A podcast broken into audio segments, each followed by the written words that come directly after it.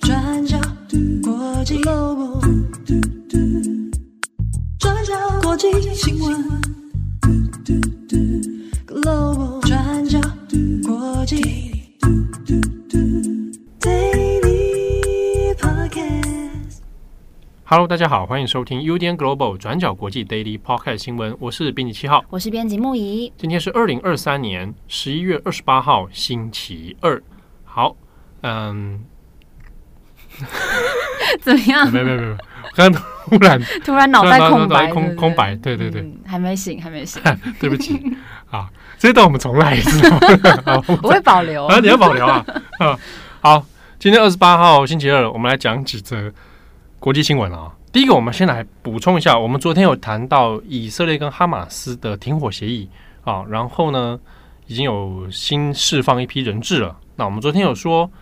这个停火协议会延长，可能会延长。那今天我们已经确定了要再延长两天，所以呢，呃，原本四天的停火期限哦，现在要加到是六天，期限呢就会延长到当地时间的十一月二十九号。那当然，就协议上来说，要延长就是要增加再更多释放人质，还有以色列这边控制的巴勒斯坦囚犯。好，所以呢，哈马斯又在释放了一批人质哦，十一个人。那这十一个人里面呢，其实有包括是六个阿根廷人、三个法国人，还有两名德国人哦。好，那这个是人质交换上的一个新的进度。不过呢，即便再延长两天哦，按照原本协议是说每十个人增加一天。可是啊，我们这样截至目前来算的话。其实哈马斯所控制的人质哦，可能这样放一放，现在至少还有一百七十多人。好，所以是不是说停火延长两天之后，那又要全部开战？那剩下还有这样一百多人怎么办呢？还是说继续可能不断的在延长停火期限，然后把人质全部放光吗？但是就哈马斯的立场或就他的角度来思考这个战略的话，万一他人质全部放光？那对哈马斯来说，那他就没有筹码了，那可能就是下一步就要被歼灭。好，好，那所以这个部分可能要再看看日后的发展会是怎么样。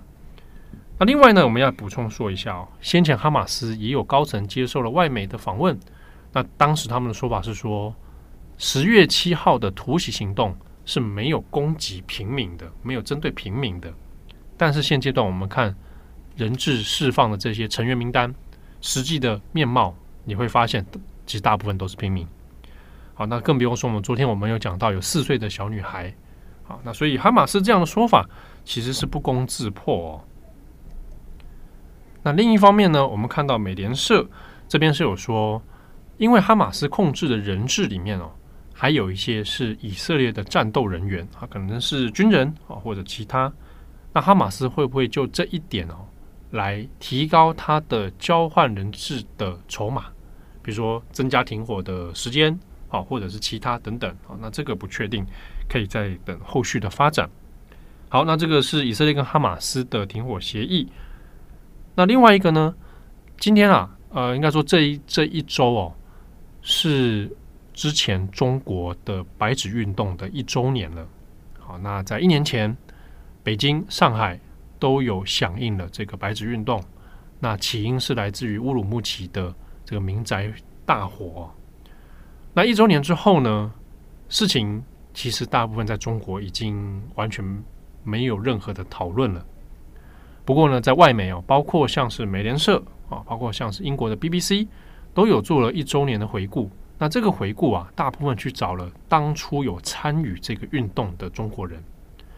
那从这些报道里面，我们也可以看到，有一些中国人可能还留在当地，那他有被拘留的经验。在白纸运动之后啊，那可能就被警察带走，甚至是说在一年后的这几天哦，又被警察给带走。那或者呢，也有的人他就移居到了海外，那这个算是还比较幸运哦，他还有办法离开哦。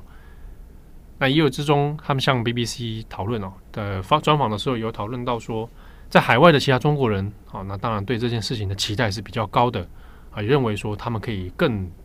去多做一点什么事情来响应这个运动，或者说不要让这个运动的记忆就这样被淡忘。那今年呢，像是大家有看周末的金马金马奖哦，金马六十年了。那这一次的最佳纪录短片得奖的叫做《备忘录》。那《备忘录》里面谈的其实是之前上海的疫情啊，大家如果有兴趣的话，也可以找来看哦。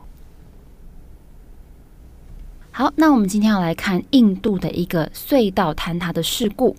这个事件在十六天前，也就是十一月十二号的时候发生。不过到现在，救援行动还在持续当中。那我们今天会主要来看救援的困难点，还有这个工程的争议性在哪里。好，那这次的隧道坍塌事故发生的地点是在印度喜马拉雅山旁边的北阿坎德省山区。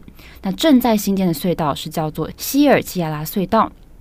不过，在十一月十二号的凌晨，隧道的一部分不幸坍塌。那当时有六十位工人在这个长四点五公里的隧道里面值夜班。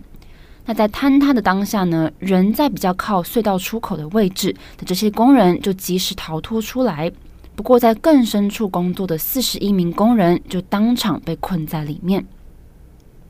那印度在第一时间就开始展开救援的行动，派出了超过一百五十名的人力，包括印度国家灾害应变部队、县级的灾害应变部队，还有印藏边境警察，就是印度跟西藏的边境警察，还有边境道路局等等，一起投入救援的工作。不过，事发到现在已经进入第十六天了，这四十一位受困的工人还没有被救出来，因为救援行动当中一直因为各种因素而障碍重重。我们先来看，原本这座隧道预计是要连接北阿坎德邦当中的两座城市，一个是乌塔尔卡斯西，一个是雅姆诺德里，那两个都是印度教的圣地哦。那坍塌意外是发生在其中一侧入口处，大概两百七十公尺的地方。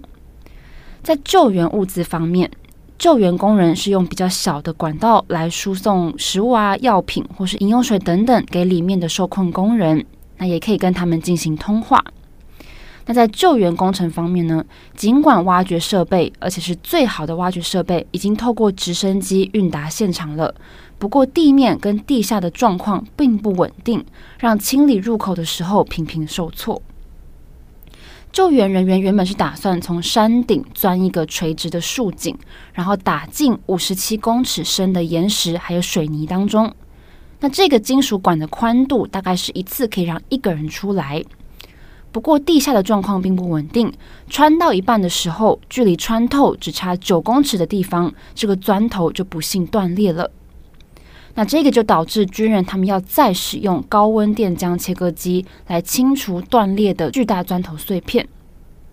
那这个过程从头到尾，工程人员都是需要在寒冷的天气当中用手动钻孔器来清理，是相当困难的任务。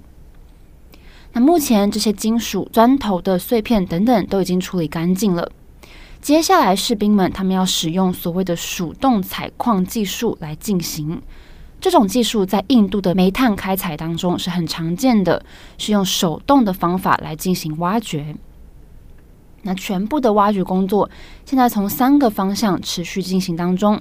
在另一个救援行动中，垂直钻孔现在已经深入八十九公尺深度当中的十九公尺了，目前是顺利的。不过在塌陷地区进行垂直钻孔也是有风险的，所以军方现在也增调了专业设备来加紧救援。好，那随着救援行动现在持续，这个隧道新建的计划安全性究竟如何，也被各界质疑。我们回头来看整个计划到底是什么？这个新建计划是印度联邦政府基础建设之一的计划，叫做查尔达姆高速公路计划。我们知道查尔达姆是印度教的四个圣地，包含印度东部的普里、南部的拉梅斯沃勒姆，还有西部的德瓦尔卡。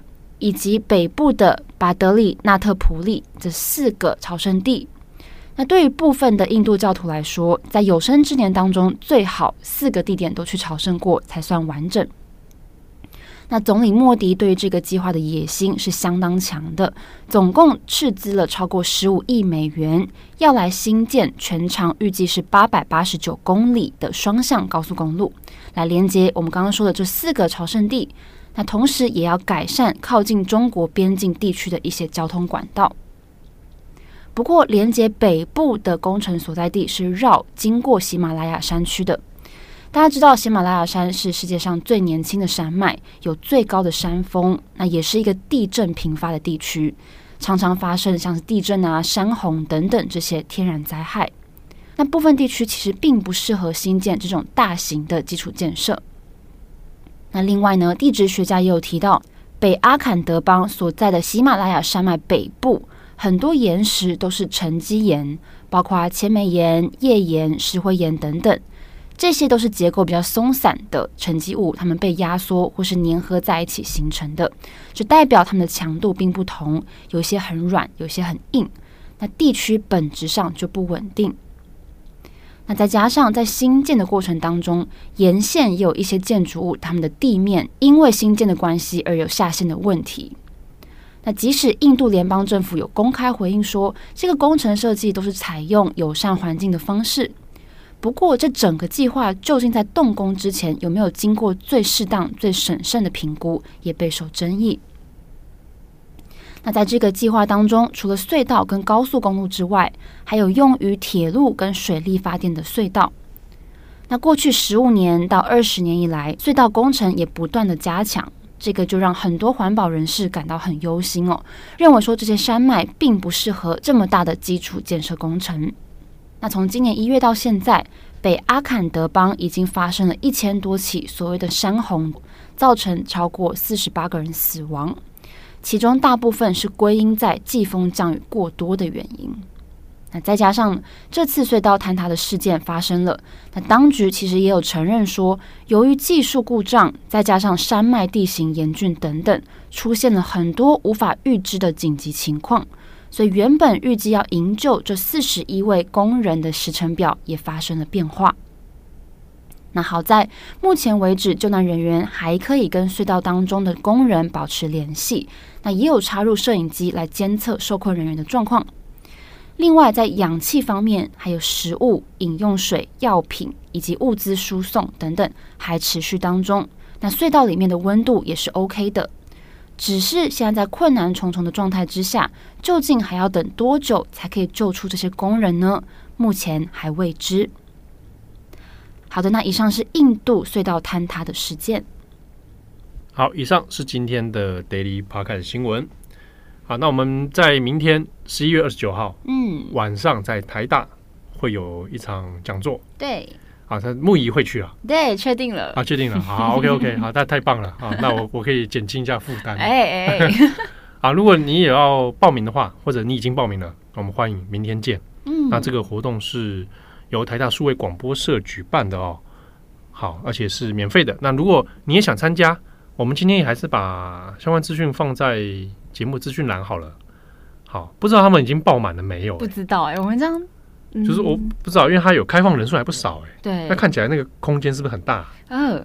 卧室空间。对，台大二活三楼卧室空间，明天见。好，有来的听友要怎么跟我们相认啊？嗯，因为那天上个周末有人有人去认会议嘛。你说世界引路人啊？对对对对。我们现在有什么通关密语吗？通关密语啊。嗯。啊？哎，拿你的书来给你签名。同学七号如何？同学七号，对呀、啊，你不是很开心，大家都叫你同学吗？我觉得开心只要一天就可以了。哦哦，昨天一天就好了，够了，我已经回归现实了。哦，你已经认清事实了，是不是？对呀、啊，好，那总而言之，祝福大家啊，有美好的一天。我是编辑七号，我是编辑木仪，我们下次见喽，拜拜，拜拜。转角 dog google do 国际新闻 Global Daily podcast 新闻